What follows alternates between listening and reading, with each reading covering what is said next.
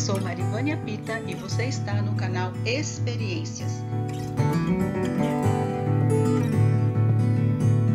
Você está ouvindo o quadro Ele é Amor. Para onde devemos mirar quando uma situação angustiante se apresenta diante de nós? Eleva os olhos para os montes, de onde me virá o socorro? O meu socorro vem do Senhor, que fez o céu e a terra. Devemos fixar os nossos olhos no Senhor. Ele é quem cuida de nós. Ele é quem trabalha por nós. Ele é amor.